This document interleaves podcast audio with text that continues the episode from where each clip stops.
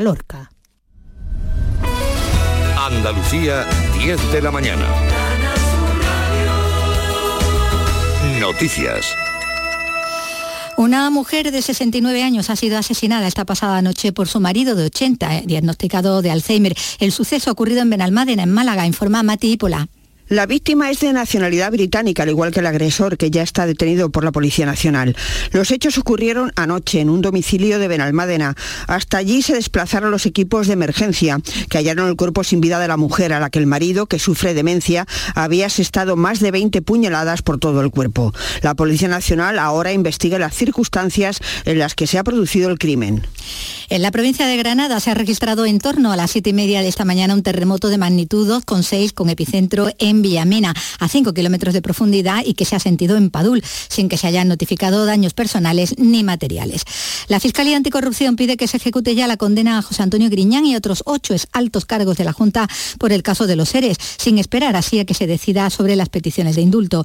La audiencia de Sevilla tomará una decisión en los próximos días del mismo modo que lo hará el Partido Popular, que ejerce la acusación particular y que tendrá que decir su posición al respecto. El presidente del Gobierno, Pedro Sánchez, que conocía la noticia en Portugal en la cumbre hispanolusa, ha expresado su respeto por las decisiones judiciales. El Gobierno lo que hace es respetar eh, los procedimientos judiciales, saben ustedes cuál es mi posición, eh, la he manifestado en reiteradas ocasiones.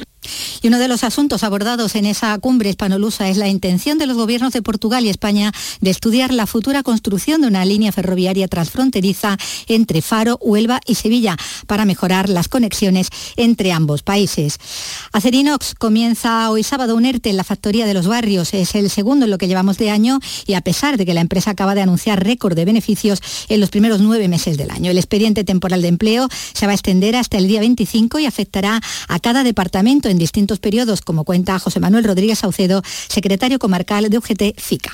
Es cierto que, los beneficios que ha anunciado la empresa durante los tres primeros trimestres han sido bastante importantes, pero hay que tener en cuenta también que la gran mayoría de ellos son debido a, fundamentalmente la fábrica que tenemos en Estados Unidos, en Kentucky, que allí la situación es distinta, hay una gran demanda de acero oxidable la fragata Santa María sale hoy desde la base de Rota en Cádiz para incorporarse a la operación Atalanta. Esta salida estaba prevista para el mes pasado, aunque tuvo que aplazarse por un incendio que se declaró en el barco. La incorporación de la Santa María a la operación Atalanta de lucha contra la piratería en aguas de Somalia va a suponer el relevo de la fragata Numancia hasta ahora en ese operativo.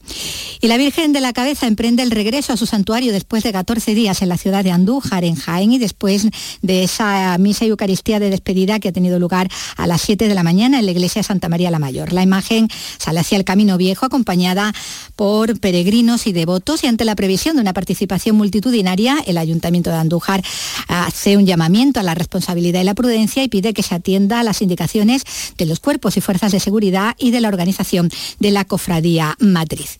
En cuanto al tiempo, a las temperaturas, a esta hora de la mañana tenemos en Huelva 11 grados, en Sevilla 12, en Granada 19, en Córdoba en Cádiz 18 grados, hay 13 grados en Jaén y tienen 20 grados en Málaga y en Almería. Andalucía 10 y 3 minutos. Servicios informativos de Canal Sur Radio. Más noticias en una hora. Y también en Radio Andalucía Información y canalsur.es. Donde quieras, cuando quieras, con quien quieras. Quédate en Canal Sur Radio, la radio de Andalucía.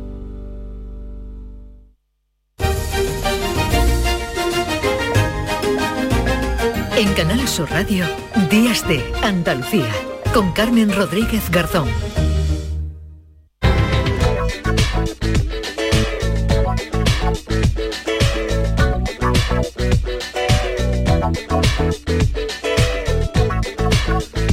14 minutos de la mañana, iniciamos ya la tercera hora de programa aquí en Días de Andalucía y siempre a esta hora nos acercamos a Canal Fiesta Radio con José Antonio Domínguez que nos trae la canción del sábado. Hola José Antonio, buenos días. Buenos días Carmen, los viernes son días de estrenos musicales y los sábados te traigo algunos destacados aquí a Días de, de Andalucía. Mira, estás escuchando a Andrés Suárez ayer presentó Será, que es la carta de presentación de su noveno disco de estudio.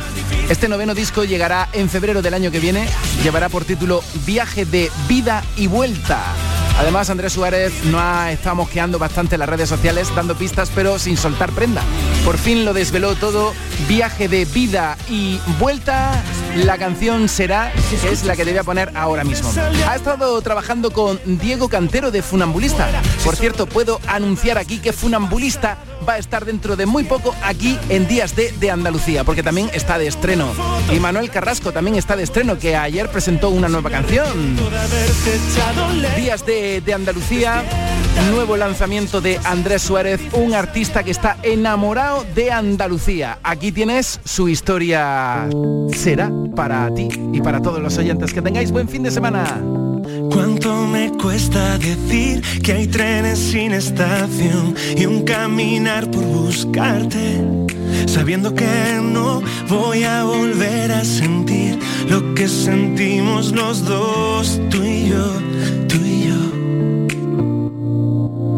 ¿Cuánto me cuesta escribir sin nuestro viento a favor?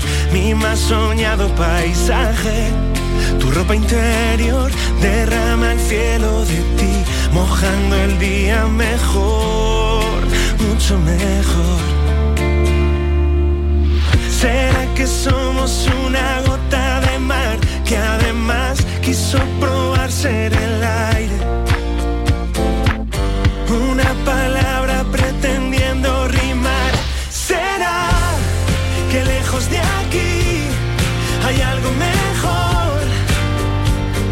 Desarme de unas manos lentas, hoy el sol nacerá por ti y yo. El verso que prometí se precipita en tu voz. Sentí cambiar tu mirada, mudar tu color infinitivo de mí. Se agota nuestro reloj. En Canal Sur Radio, Días de Andalucía, con Carmen Rodríguez Garzón.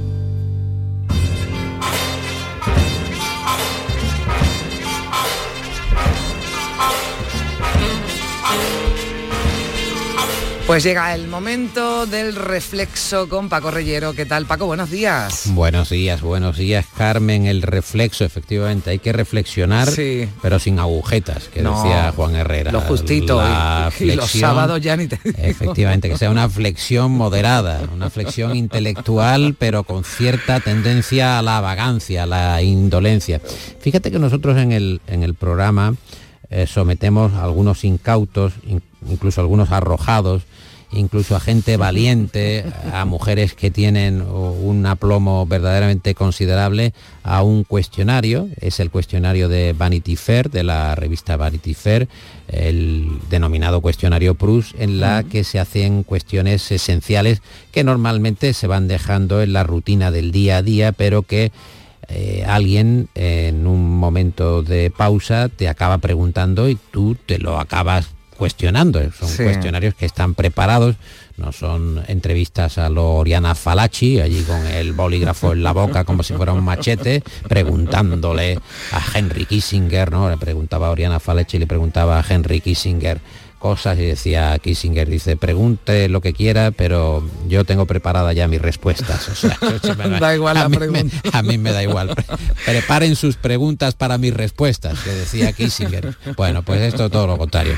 Le pasamos el cuestionario, Sí. ellos piensan y entonces se le hacen cuestiones como cuál es su idea de la felicidad perfecta, cuál es su gran miedo, cuál es su rasgo más característico. Por aquí ya han pasado a algunos ilustres nombres, eh, nombres de todo tipo, Silvia Grijalva, Fernando Ónega. Ramón Arangüena. Y eh, vamos a hacer un anticipo, eh, esto no se debe hacer yo creo que en los programas habituales, en el Flexo creo que sí, con José Antonio Montano. José. Antonio Montano es un escritor eh, que basa su escritura en la lectura, es decir, es más lector que escritor, tiene poca obra, pero tiene un ingenio verdaderamente deslumbrante y creo, si te parece, Sí, que podemos claro. escuchar algún fragmento de ese cuestionario eh, en el que él da muestras de un ingenio eh, en forma.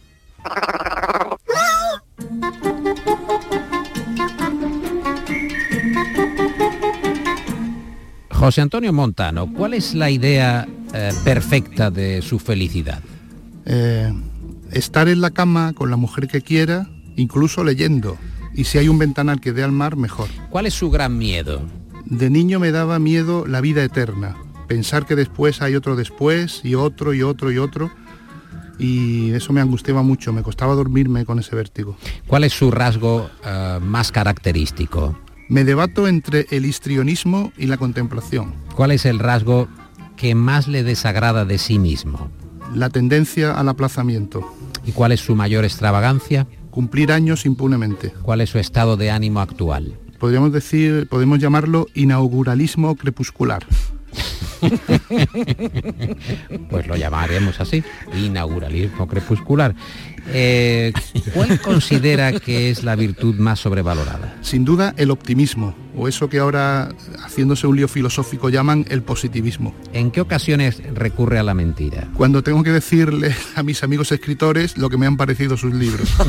¿Qué es lo que más valora precisamente de sus amigos? Pues que escriban libros que no me obliguen a mentir. ¿Cuál es la cualidad que más le gusta en un hombre? Que sepa distanciarse de su máscara. ¿Y cuál es la cualidad que más le gusta en una mujer?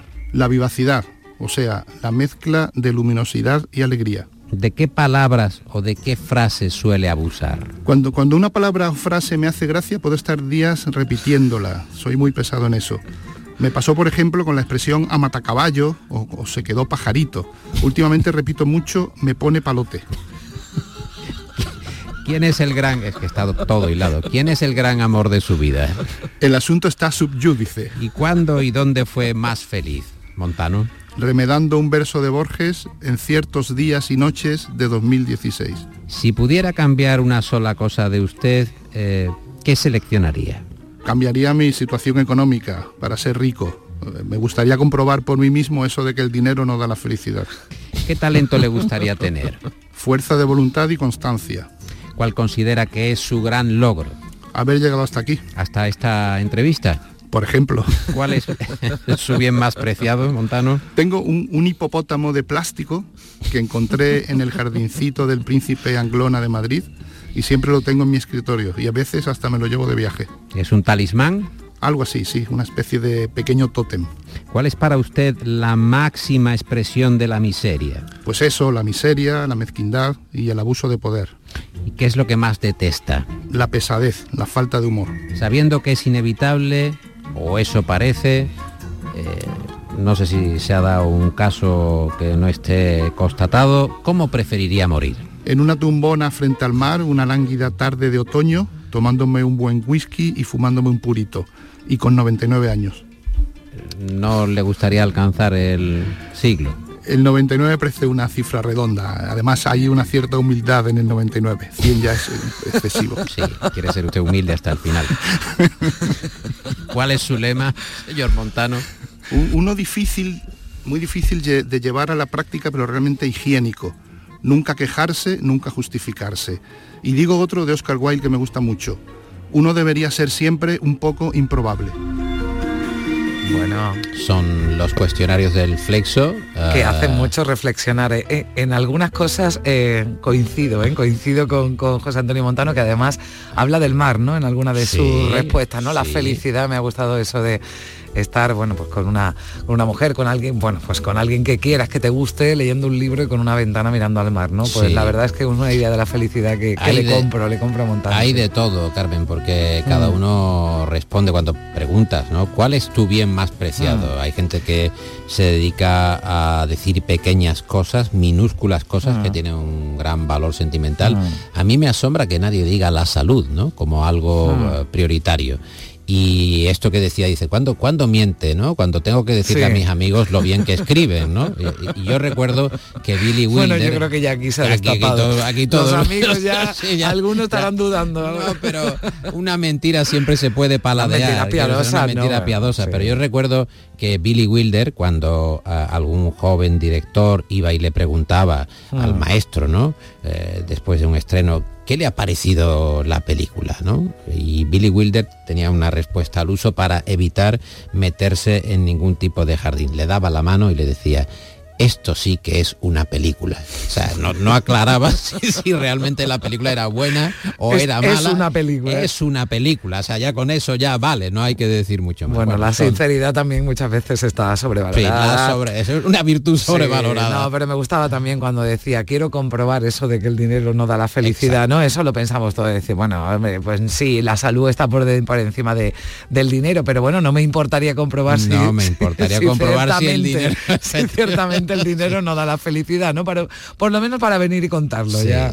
Bueno, pero magnífica la, reflexión. Es muy ocurrente, es muy rápido y ya te digo que son eh, trucos en el sentido eh, más explícito de contar algunos secretos de la carpintería ah. del programa, porque de eso se trata, de abrir a la audiencia cómo se funciona. Son cuestionarios que obviamente ah. eh, tienen la posibilidad de que puedas pensar en las respuestas, no, no ah. piensas tan rápido cuando te ¿cuál es su canción favorita? Oiga, depende del momento. ¿Cuál es su película favorita? Pues déjeme, deme un poco de margen, ¿no? Este claro. tipo de. Bueno, a mí me ha gustado también cuando le has preguntado algún eh, rasgo ¿no? de su personalidad que no le guste la tendencia al aplazamiento. Y eso yo creo que es un defecto que nos apuntamos todo esto. Bueno, igual ya.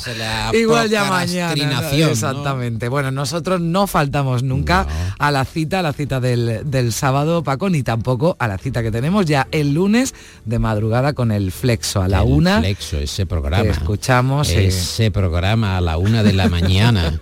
esa hora en la que hay que, estar pendiente de que, la radio esté encendida. Además, e, es, ese domingo, ¿no? En el que uno pues ha acostumbrado a acostarse tarde el fin de semana todavía no se adapta, así que qué mejor forma. Decía Tono que tenía eh, un vaso de agua lleno en mm. el dormitorio por si tenía sed y uno vacío por si no, tenía, sed, ¿no? Pues nosotros tenemos una radio encendida por si tenemos que escucharla y una radio apagada por si no hay que escucharla. Gracias Paco, te escuchamos. Gracias, gracias Carmen.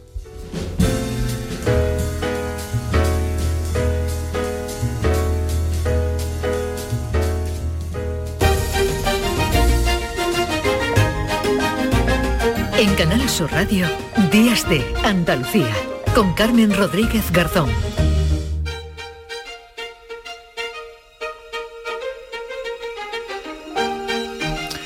10 y 17 minutos de la mañana, algunos de ustedes eh, nos estarán escuchando desde el coche.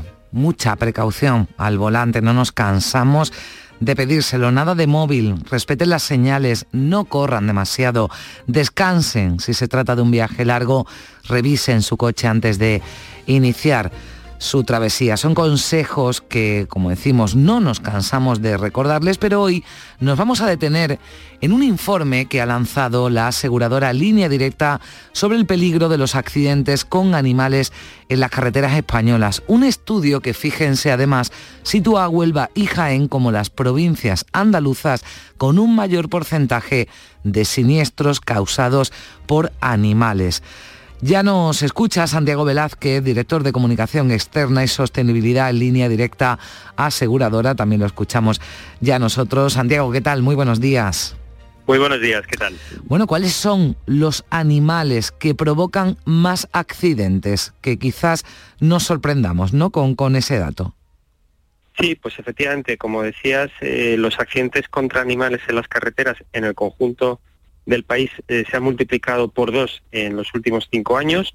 Y como decías Jaén y Huelva pues están ahí entre las provincias de Andalucía con más accidentes de este tipo. Y los animales pues son eh, básicamente cuando hablamos de animales cinegéticos los jabalíes y los ciervos. Y cuando eh, hablamos de animales domésticos que también estamos viendo que están irrumpiendo cada vez más a raíz de la pandemia por accidentes en las ciudades son los perros. Se ha detectado además un incremento ¿no? por el abandono del medio rural y usted nos apuntaba, por ejemplo, un jabalí. Hablamos de animales de dimensiones importantes que pueden provocar daños daños personales a los ocupantes, lo más grave, y daños también considerables al vehículo. Sí, efectivamente, son accidentes eh, que suceden en, entornos más bien rurales, en carreteras convencionales, y son accidentes muy violentos, ¿no? con grandes posibilidades de que el coche se salga de la vía o que vuelque, y con daños efectivamente muy considerables tanto para el vehículo como para las personas que viajan en él. ¿no? Hay que pensar que la fuerza del impacto de un accidente contra un ciervo adulto, por ejemplo, a 60 kilómetros por hora equivale a 5 toneladas de fuerza o contra un jabalí a 3 toneladas y media, con lo cual accidentes son accidentes muy violentos. Mm. Eh, se producen, entiendo, cuando estamos hablando de animales como jabalíes o ciervos en carreteras eh, convencionales, ¿no? Carreteras eh, nacionales, comarcales, pero, pero también se están produciendo y se están incrementando esos accidentes en vías urbanas. Efectivamente, se han multiplicado también por dos estos accidentes en, carretera, como dice, sobre todo estas convencionales de doble sentido, que son las más peligrosas en entornos rurales, generalmente donde los cotos a las fincas pues no tienen valla o la, o la administración no ha vallado esa carretera. Y efectivamente, a raíz de la pandemia, como decía antes, hemos visto que también eh, se han incrementado de manera notable los accidentes en las zonas urbanas, ¿no?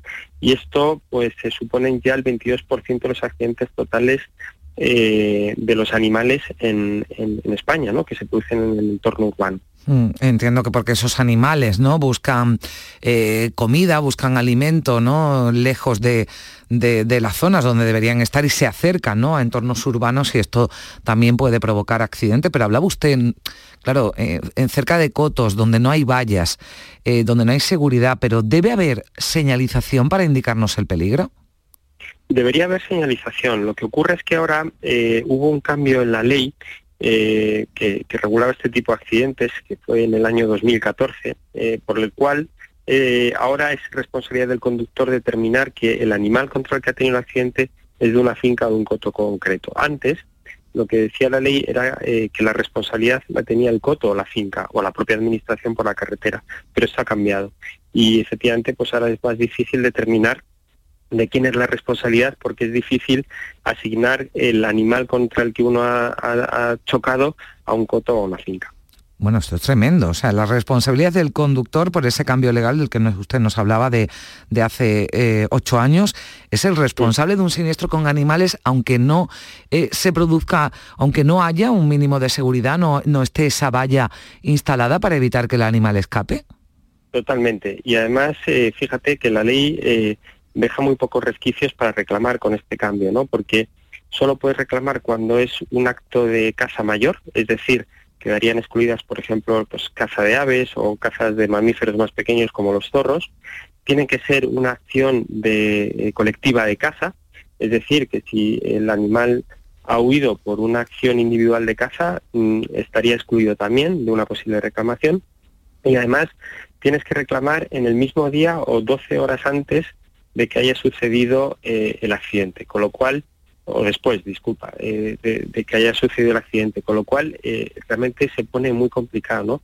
Y a esto hay que añadir que además el 60% de los conductores en España tienen seguros básicos, lo que se llama seguros a terceros, que no cubren estos accidentes, con mm. lo cual cuando tienes ese golpe, eh, los daños materiales causados a tu coche los tienes que pagar tú. Bueno, en un todo riesgo entiendo que no hay que no hay problema si uno tiene el coche asegurado a todo riesgo, pero si lo tiene a terceros, como usted dice, un seguro eh, básico, cabe la posibilidad, entiendo, de, incluir ¿no? en esa póliza de, seguro un siniestro en el que un animal estuviera implicado, ¿no? Y eso sería recomendable sobre todo para aquellos vehículos que circulen por las zonas más sensibles. Eso es, o sea, el que tiene el seguro a todo riesgo o todo riesgo con franquicia no tiene por qué preocuparse porque lo tiene todo cubierto. El problema está cuando tenemos ese seguro a terceros, que generalmente no viene con esa cobertura incluida. ¿Qué ocurre? Que efectivamente, como dices, eh, en el mercado eh, cualquier conductor puede contratar con su compañía una cobertura específica que está en torno a los 30 40 euros al año, eh, que en caso de tener un accidente contra un animal cinegético, pues te lo cubriría, ¿no? Y esto pues da tranquilidad especialmente a aquellas personas que hacen turismo rural, que se mueven por estos entornos eh, porque además no olvidemos que el accidente tipo se produce generalmente eh, en otoño, en esta época mm. precisamente del año, octubre, noviembre, son los, meses más eh, habituales para tener un accidente contra animal. ¿Alguna recomendación, pues si un conductor, bueno, pues se encuentra con, un animal, no, bueno, aunque en ese momento tenga poca capacidad de, reacción, ¿hay alguna recomendación para evitar el, el siniestro o evitar unas consecuencias consecuencias más graves? Sí, yo diría dos, tres cosas muy básicas que efectivamente es difícil evitar, ¿no? Porque cuando vas circulando a 70, 80 kilómetros por hora e irrumpe un animal en la calzada, eh, es tan precipitado todo que cuesta reaccionar. Pero básicamente las recomendaciones son, primero, no dar volantazos. En la medida de lo posible, mantener recta la dirección del vehículo, porque si, como no sabemos cómo va a reaccionar el animal ni hacia dónde va a salir, si eh, intentamos esquivarle es probable que nos salgamos de la calzada y tengamos un, accidente grave, ¿no? En ese sentido, mantener bien firme el volante. Y luego, eh, eh, no frenar bruscamente, es decir, hay que frenar progresivamente porque si nosotros clavamos el coche, lo que va a tender el coche en ese frenazo brusco es a pegar el morro contra el suelo. Si impactamos con el animal va a salir volando y nos va a pegar en la, en la, en la luna hmm. delantera y esto pues es muy peligroso para el conductor y los ocupantes. Y si ya hemos tenido el accidente contra el animal, lo que hay que hacer es eh, llamar a los cuerpos y fuerzas de seguridad del Estado para que levanten atestado y determinen eh, bueno pues la gravedad que pueda tener el, animal para que lo lleven a, recuperar o al centro veterinario oportuno y sobre todo luego para poder reclamar al coto o a la finca. Mm. Eh, preparando la, entrevista a Santiago, eh, bueno, pues comprobé que había o que estaban en estudio sistemas de de detección ¿no? temprana que pueden alertar a los conductores de la presencia de un animal eh, suelto en la, en la, calzada, ¿no? algo que estaban probando, eh, por ejemplo, en, en, Cataluña, ¿no? con un sistema eh, infrarrojos, o sea, la tecnología de ahora nos permitiría avanzar ¿no? para evitar esos accidentes. Sí, efectivamente, la tecnología ahora ayuda mucho a los conductores. Ese sistema que comentas, pues está todavía en, en pruebas y es muy avanzado, pero ya eh, los coches de serie, desde el año, bueno, hace relativamente poco, dos, tres años, deben llevar incorporados lo que se llaman sistemas HADAS. Uno de esos sistemas generalmente es el de detección de peatón, que ayuda a que el coche frene eh, rápidamente. Eh, en el caso de que en vez de un peatón pues sea un, animal, ese sistema nos va a ayudar también indudablemente a evitar el accidente. Pues eh, ha sido desde luego muy interesante hablar con usted, Santiago Velázquez, director de Comunicación Externa y Sostenibilidad en Línea Directa Aseguradora, a raíz de ese eh, informe importante, porque además son eh, datos que manejan ustedes, también desde la Dirección General de Tráfico se ha producido ese incremento de accidentes con animales, con ese cambio legal además que debemos conocer y actuar por si queremos incluir esa póliza en nuestro, en nuestro seguro. Un placer, como le digo, muchísimas gracias. Muchas gracias a ustedes, como siempre.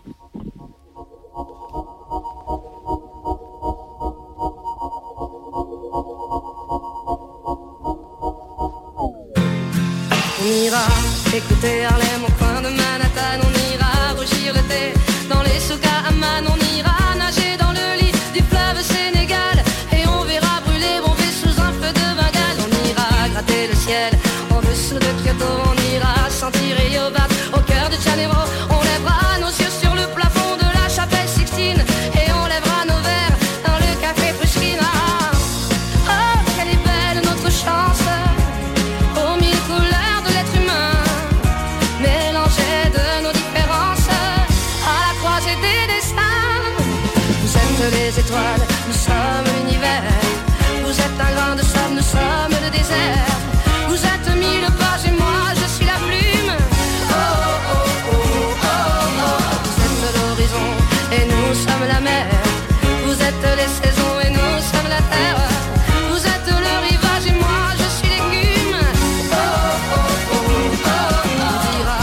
Canal Sur Radio, Días de Andalucía con Carmen Rodríguez Garzón.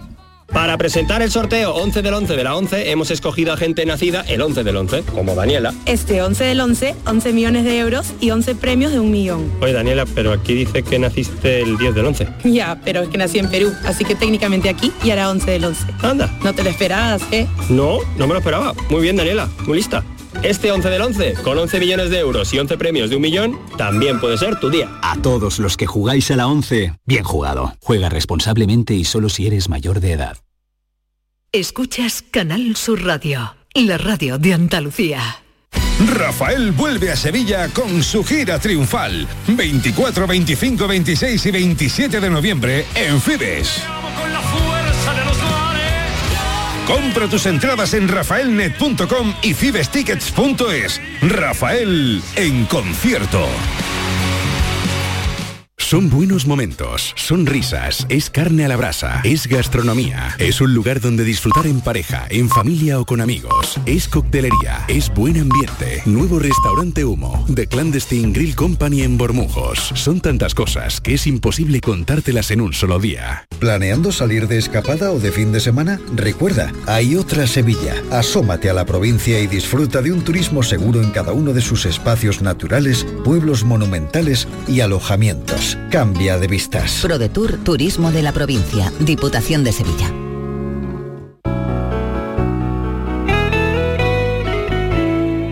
Canal Sur Radio.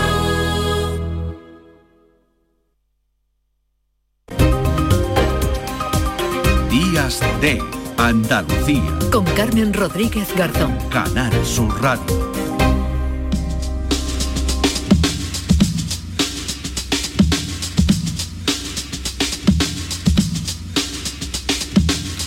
Si de algo nos ha servido todo lo ocurrido en los últimos años, eh, la pandemia, la guerra, la crisis energética o el cambio climático, es para demostrarnos que lo mejor es estar preparados. Ojalá no ocurra pero por si pasara, Huelva se prepara, está preparada para la posible llegada de un tsunami. Es la primera ciudad de España que pone en marcha un plan especial de emergencia en caso de tsunamis. Esta semana se ha presentado ese documento, un documento que aborda todas las variables que habría que tener en cuenta, que hay que tener en cuenta en caso de que se produzca un maremoto y que afecte a la capital.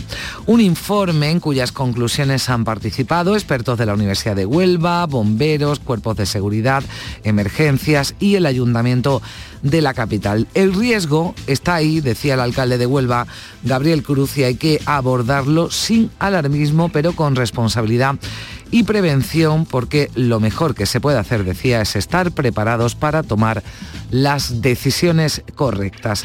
Saludamos a esta hora a Francisco Manuel Alonso Chávez, que es profesor de Geodinámica Interna de la Universidad de Huelva. Profesor, ¿qué tal? Muy buenos días. Hola, muy buenos días, ¿qué tal? ¿Existe un riesgo real de, de tsunami en Huelva?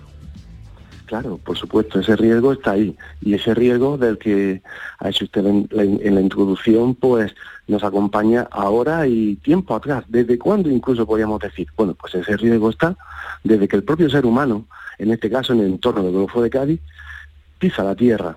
Lo que ocurre que el progreso al que cada vez aspiramos a tener más, pues incrementa también paralelamente ese riesgo.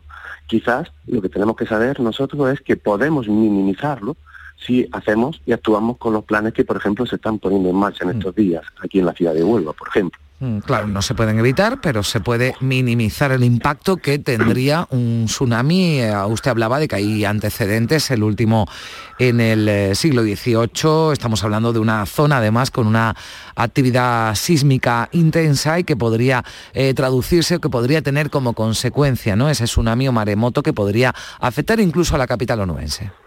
Claro, efectivamente, esto es lo que precisamente invocando a esa memoria histórica del, del 1 de noviembre de 1755, ya pasó, no es el único, hay constancia documental de tsunamis anteriores a, a este, pero este, el de 1755, yo creo que es un hecho que conmociona a la sociedad del momento, perdón por la voz, conmociona a la sociedad del momento y transforma a partir de ese instante también eh, el pensamiento. Y de esa herencia, incluso hasta hoy, hasta nuestros días, pues mm, podemos ahora plantearnos y decir si aquello que ocurrió ocurre ahora, porque allí donde ha ocurrido va a volver a pasar, pues habrá que entonces tomar medidas para precisamente eh, la mejor defensa que podamos tener ante, ante ese hecho que es natural, es un proceso natural que ocurre cerca de las costas de Huelva, de Huelva y del Golfo de Cádiz. ¿eh? Bueno, este verano hubo una, no sé si es el término correcto, ¿no? Una flecha de terremotos eh, con, con- con tsunamis que incluso eh, o había o existía, ¿no? Esa probabilidad de que, de que apuntara o que llegara de alguna manera a la costa onubense. Eh, no recuerdo exactamente a qué se refiere. No sé si es por alguna circunstancia que se dio en el entorno de Cádiz, que se retiró por un momento del mar y después subió, pero esto fue una cuestión debido a la meteorología. no a procesos de formación interna que tienen lugar en la Tierra, donde una falla como lo que estamos hablando eh, originaría un, te- un tsunami ¿no? de, de estas características. No sé si se refería a esto. ¿Cómo, cómo se prepara Huelva eh, para un tsunami, eh, profesor? O sea, usted habla de minimizar ¿no? el, el impacto, entiendo que se localizan, se evita que la población se quede en las zonas más inundables, más expuestas ¿no? a esa posible claro. gran ola, ¿no? Pues se hace y se aborda desde diferentes frentes, pero uno de ellos para nosotros es muy, muy importante y es el concepto de la autoprotección. Estamos hablando de que si ocurriese este improbable, pero que puede suceder, no es imposible, ¿eh? esa es la diferencia, si ocurriese ese hecho, lo más importante es tener formación, tener el concepto de la autoprotección bien asimilado en el caso de, de tener que dar una respuesta. Y se va a actuar en muchos frentes, desde trabajando con los chicos en los colegios, trabajando con los chicos, por ejemplo, cuando visiten a los bomberos, que suele ser una de las visitas frecuentes en- de los colegios, ¿no? acercándose hasta el Parque Municipal de Bomberos, puede ser en las asociaciones de vecinos, puede ser en charlas, de esta manera como estamos haciendo ahora mismo, a través de la onda. Hay muchas formas de llegar y hacer saber a la población que existiendo ese riesgo se minimiza bastante si sabemos qué hacer. Y una cuestión muy, muy importante es que en el caso de que ocurra un terremoto cercano, seguramente aquí en Huelva, eh, el terremoto que pudiera desencadenar un tsunami es un terremoto que los habitantes de la ciudad de Huelva y de todo el Golfo de Cádiz lo iban a sentir perfectamente. Es más, le digo, si es de las características de aquel terremoto del 1 de noviembre, toda Andalucía lo va a sentir. Lo sentirán con diferente intensidad, pero, por ejemplo, para el entorno de, como estamos hablando del Golfo de Cádiz, en Sevilla, en Sevilla igualmente, va a haber un temblor muy, muy fuerte. Cuando eso ocurre, y ese temblor se prolonga bastante, bastante, estamos hablando de posiblemente 20, 30 segundos, y aún más, y teniendo constancia que es, es difícil incluso mantenerse de pie, y si ese epicentro ocurre en el mar, es muy probable que a lo mejor eso desencadene un tsunami. Entonces las personas que vivan en la parte baja de la ciudad, me refiero ahora a Huelva, pero también Mm. podemos hacerlo igual, extensivo, a cualquier punto del litoral, del litoral, del Golfo de Cádiz, y si nos están escuchando en Marruecos, exactamente igual, al- en el otro margen, deben de emplazarse, ir a lugares altos, a lugares que queden por encima de fácilmente 15, 20 metros de altitud para seguridad en general. ¿eh? Bueno, pues eh, ya lo saben, son algunos de los, eh, entiendo, recomendaciones eh, que incluye también ese documento que, como decíamos, aborda todas las variables. Hay tecnología, ¿no? En cualquier caso, para poder actuar a tiempo. Tecnología que no existía, ¿no? En, en ese último, ¿no? Tsunami que, que- que afectó a Huelva. Ahora sí se detecta ese terremoto, insistimos, no se pueden evitar, pero sí se puede detectar a tiempo para que eh, la población, ¿no? Se pueda eh, resguardar, ¿no? Digamos, de ese, de ese tsunami. Efectivamente, así es. Hay que considerar que en cualquier lugar del litoral habría dos maneras de plantear una evacuación inmediata en un tiempo razonable. Estaremos hablando que esa evacuación debería de producirse pues muy probablemente entre unos 20 y 40 minutos, entre 20 y 60 minutos, depende del lugar, ¿no? Depende del lugar. Y en cualquier caso, la evacuación debería ser evacuación horizontal y es trasladar que si le- alguien está en la calle, pues buscar un sitio, un emplazamiento alto, o otra posibilidad es a través de los propios edificios, ¿eh? y es eh, lo que se llama evacuación vertical. Imagine una zona donde uno, mirando alrededor, tiene que recorrer una distancia a la que fuese uno o dos kilómetros y no hay una altura, no hay ese lugar que hemos comentado, pues por ejemplo, a 15 metros de altitud, ¿no? Y entonces, habrá que, si hay edificios, pues habrá que entrar en esos edificios y emplazarse hasta la parte más alta de los mismos, dependiendo de, la altitud de estos edificios, ¿no? Bueno, pues ahí quedan, ahí quedan esas reflexiones que lo que decíamos, que ojalá que no pase, pero que si ocurre, si ocurre hay que, hay que estar eh, preparados. Así que lo que eh, me queda es eh, agradecerle mucho que nos haya acompañado, que nos haya dado esos consejos, que hayamos analizado ese documento. Francisco Manuel Alonso Chávez, profesor de Geodinámica Interna de la Universidad de Huelva. Gracias, un saludo. Saludo, gracias. Bueno, pues eh, tenemos más cosas que contarles antes de dar paso a Cristina Consuegra, que ya nos la vamos a saludar enseguida, porque fíjense que mm, en Jerez este fin de semana se está celebrando eh, Fegasur, que es la Feria Nacional de Ganado, que además este año coincide con el concurso nacional de avicultura. Y aquí podemos ver eh, animales realmente curiosos. Lo apuntaba esta mañana en nuestra ronda eh, Salva Gutiérrez, conejos gigantes de más de 12 kilos de peso, pero nos ha llamado también la atención una asociación de Guadalcázar en Córdoba. Se llama Asociación para la Recuperación de las Razas de Gallinas Moñudas y Tufonas. Gallin- gallinas moñudas y tufonas. ¿Cómo son estas gallinas, Alba? Pues en principio os contamos que son gallinas únicas que suenan así. Y que nadie las tiene, solo algunos vecinos de Guadalcázar. Las abuelas de este pequeño pueblo son las últimas representantes de este patrimonio avícola. De hecho, en el díptico que presentan en Fegasur se puede ver a seis abuelas, Antonia Salido, Rafaela Serrano, Pepi Guerra, Antonia Cano, Ana Aguilera y Carmen Rodríguez, con estas gallinas en brazos. ¿Qué tienen de especial? Nos lo cuenta Francisco Alcaide, que es el presidente de esta curiosa asociación. Lo primero que son únicas, porque nadie las tiene, solamente las tiene los últimos representantes vivos de estos animales, solamente las tiene esta asociación, que tiene sede en Guadalcázar. Una gallina baja, ancha, con el moño, que puede ser unas veces más grande y otras veces más pequeño. Y la antigua tufona, una gallina erguida, una gallina muy viva, muy arisca, con, un, con una barba de plumas debajo del pico, para que nos entendamos, que por eso se le dice comúnmente el tufo. Originalmente las poseía un matrimonio octogenario en una casa sierra adentro. Al preguntar a sus dueños, estos aseguraban que las habían criado desde los tiempos de la tatarabuela. La antigua moñuda puede tener el moño grande o pequeño. Después está la antigua tufona, criada desde tiempo inmemorial en Guadalcázar. En el pueblo hay talleres infantiles, exposiciones y ferias sobre este tipo de gallinas. Pero ¿qué hacían los vecinos con estas gallinas? ¿Eran ponedoras? ¿Se las comían? Es una gallina que es ponedora, hombre, estamos hablando de raza autóctona, no son productivas como una raza industrial, pero para, para el, consumo de una vivienda es más que de sobra, tanto en carne como en huevo. Además, tienen una carne, sobre todo la antigua moñuda, blanca, fina y exquisita. Vamos, hemos ganado algún todo de gastronómico que hemos presentado. Bueno, y le hemos preguntado a Francisco por qué han venido a Fegasur. Curiosamente, ellos nos dicen no quieren vender estos animales como todo el mundo hace aquí en esta feria. Tenemos que estar presentes aquí porque aquí se, se vende, pero no vender de dinero, sino vender de eh, la promoción de la raza, ¿vale? Que es lo que nosotros buscamos. Nosotros no, el patrimonio que tenemos no lo vendemos, solamente lo conservamos hasta que se haga su reconocimiento oficial como raza autóctona andaluza. Que todavía no lo tiene, ¿no? Todavía no lo tenemos, estamos trabajando en ello. Y piden apoyo a las administraciones para conseguir este reconocimiento, la raza de gallina andaluza antigua moñuda y antigua tufona.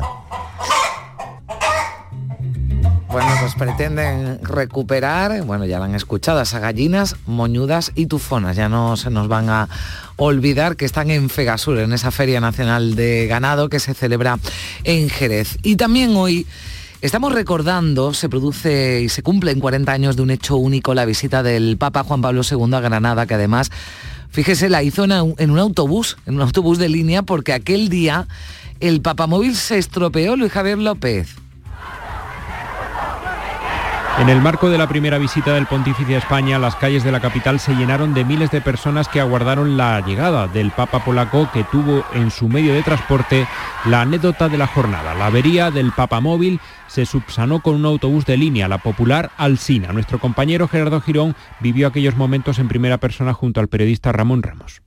Con una expectación eh, tremenda. A mí me veían con el, el micrófono, me decían algunos de los que estaban allí, ¿por qué? ¿Por qué no llega? ¿Por qué no llega aquí el Papa? Eh, Se retrasa esto. Y, yo pues les hacía así un gesto que venía desde el aeropuerto, pero no sabía lo que sucedía, ¿no? Fue el propio Papa el que hizo un gesto así, de señalando para él, diciendo, pues me monto aquí mismo. Y, subió y se montó eso en el, en el sillón de, del cobrador, al lado, de, al lado del conductor, entrando además por la redonda, y así llegó. La visita a la Basílica de la Virgen de las Angustias, la patrona, fue muy emotiva, donde el alcalde de entonces, Antonio Jara, le entregó la medalla de oro de la ciudad. El evento más multitudinario en la nueva barriada de Almanjayar que se construía entonces. Así lo recuerda Manuel Reyes, sacerdote encargado del protocolo de esa visita papal. Fue un tema que requirió una gran preparación durante largos meses. Pero resultó ser una experiencia eclesial verdaderamente admirable, con 400.000 personas que llenaron todo el polígono de Almanjayar, que entonces estaba en construcción. Calles atestadas de público, el inusual papamóvil que resultó un autobús de línea y la nunca antes vista multitud en la zona norte de la capital fueron imágenes que atesoró San Juan Pablo II de aquel memorable 5 de noviembre de 1982. Con nuestra autoridad apostólica declaramos que la venerable sierva de Dios, Ángela An de la Cruz Guerrero y González, fundadora de la congregación de las hermanas de la Compañía de la Cruz, de ahora en adelante... Pues ese sonido correspondía a ese mismo día, 5 de noviembre de hace 40 años, en 1982, pero por la mañana, cuando Juan Pablo II beatificó a Sor Ángela de la Cruz, fundadora de las Hermanas de la Cruz, ante más de un millón de personas en Sevilla.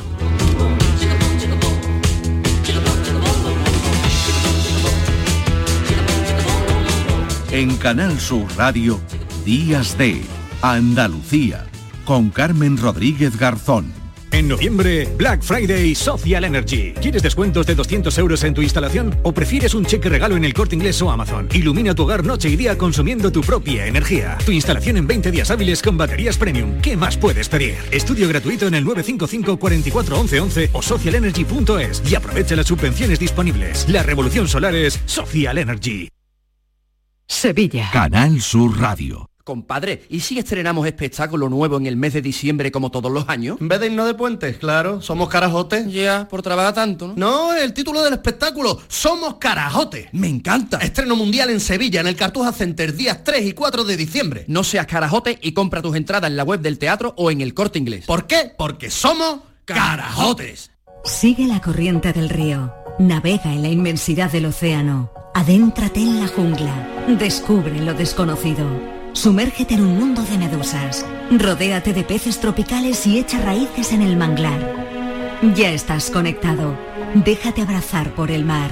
acuariosevilla.es Este lunes, desde la 1 y 5 de la tarde, la tertulia de la jugada de Sevilla te llega desde el restaurante Humo de Clandestine Grill Company, con la última hora de tu equipo y el análisis con los protagonistas. La brasa más canalla de Sevilla se cocina al carbón en Bormujos. Restaurante Humo de Clandestine Grill Company. En calle Perú número 49, colindante con Avenida de Juan Diego.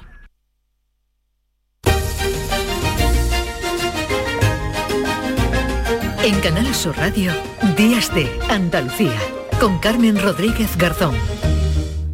Cristina en la red.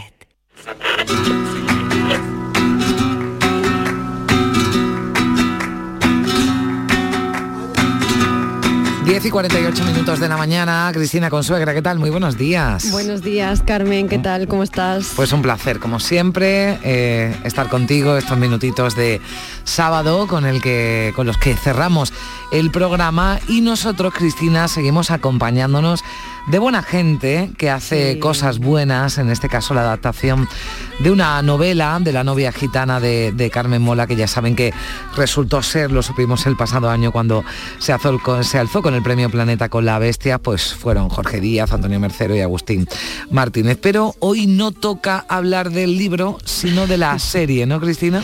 Sí, además de un tipo que, como decía yo ayer eh, o estos días en redes sociales, que conocerlo es quererlo porque es un amante del cine ante todo, un pedazo de director de, de cine y de series. Estamos hablando de Paco Cabezas, por su trayectoria ha pasado películas como Carne de Neón o Adiós y series internacionales como Penny Dreadful, American Gods, The Alienists, Into the Badlands y otras y otras y otras. Y además recordar que es el guionista de Spanish Movie.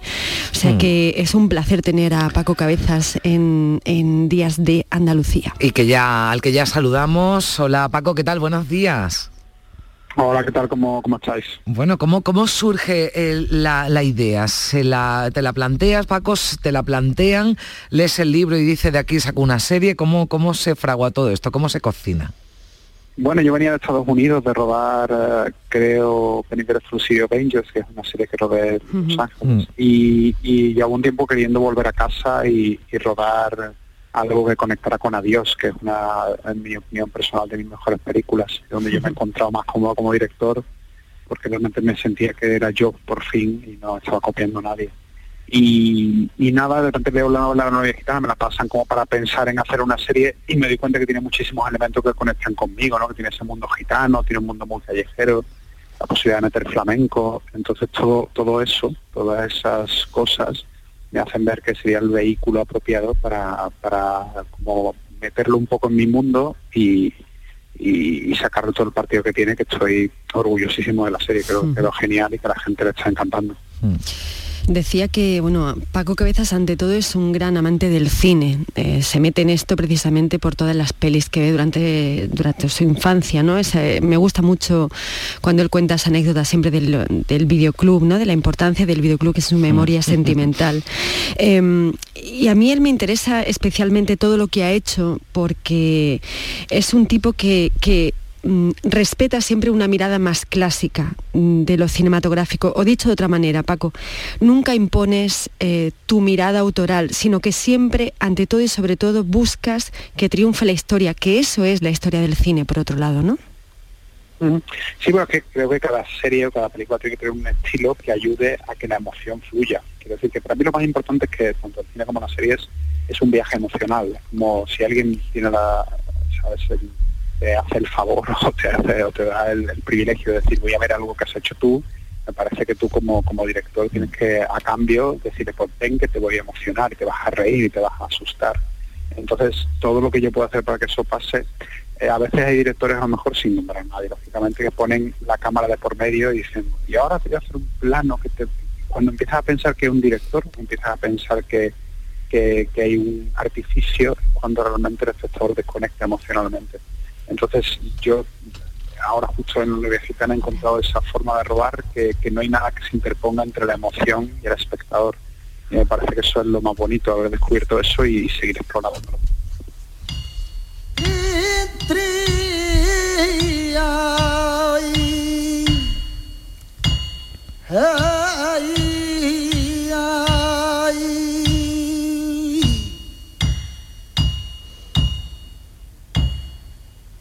Las dos se acaban de dar.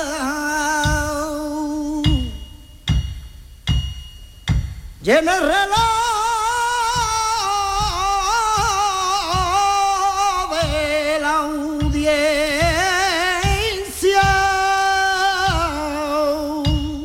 Bueno, siempre eh, me traes canciones, además, eh, Cristina, que me cuesta trabajo cortar, aunque sea Bueno, para... esta, esta debo decir que vienen de Paco, ¿eh? De Eh, Paco, Rosalía sí. y Camarón. Sí. La mía es la siguiente. La sí.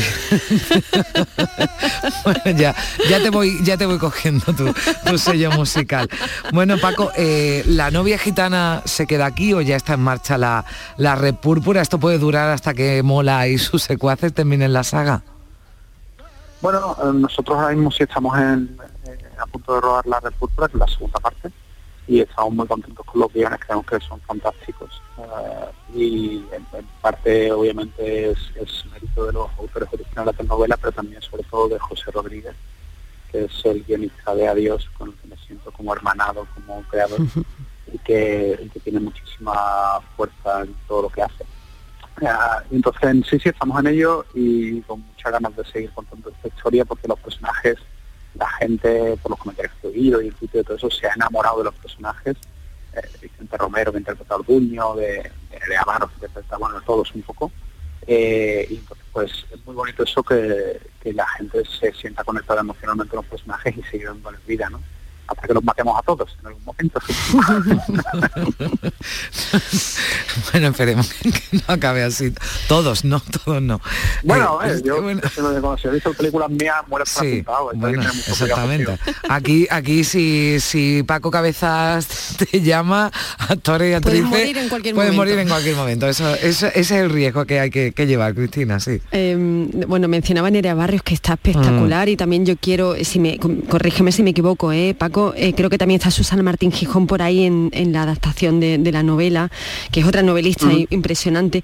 Yo te quería preguntar, eres un tipo que, que, como acabas de decir eh, hace un ratito, has trabajado muchísimo en la industria eh, em, americana, norteamericana, tienes un amplio bagaje en, en los manejos y los códigos de, de- y en los presupuestos en- de las series, de las ficciones televisivas estadounidenses. Y antes también mencionabas que con Adiós eh, consideras que es tu especie de bautismo real, ¿no? Porque es eh, la película que tiene, que bebe toda esa cultura popular que es marca de la casa y que vuelcas en ella, ¿no? Gracias a a los dos eh, grandes actores que además son- están inmensos, ¿no? Pero por no irme, que me estoy metiendo yo en un jardín yo misma, eh, estamos en el momento, la industria eh, audiovisual española vive un buen momento por fin para poder competir, y no te hablo solamente de presupuestos, que yo creo que nos queda todavía mucho, para competir con otras ficciones eh, televisivas o, o- o cinematográficas.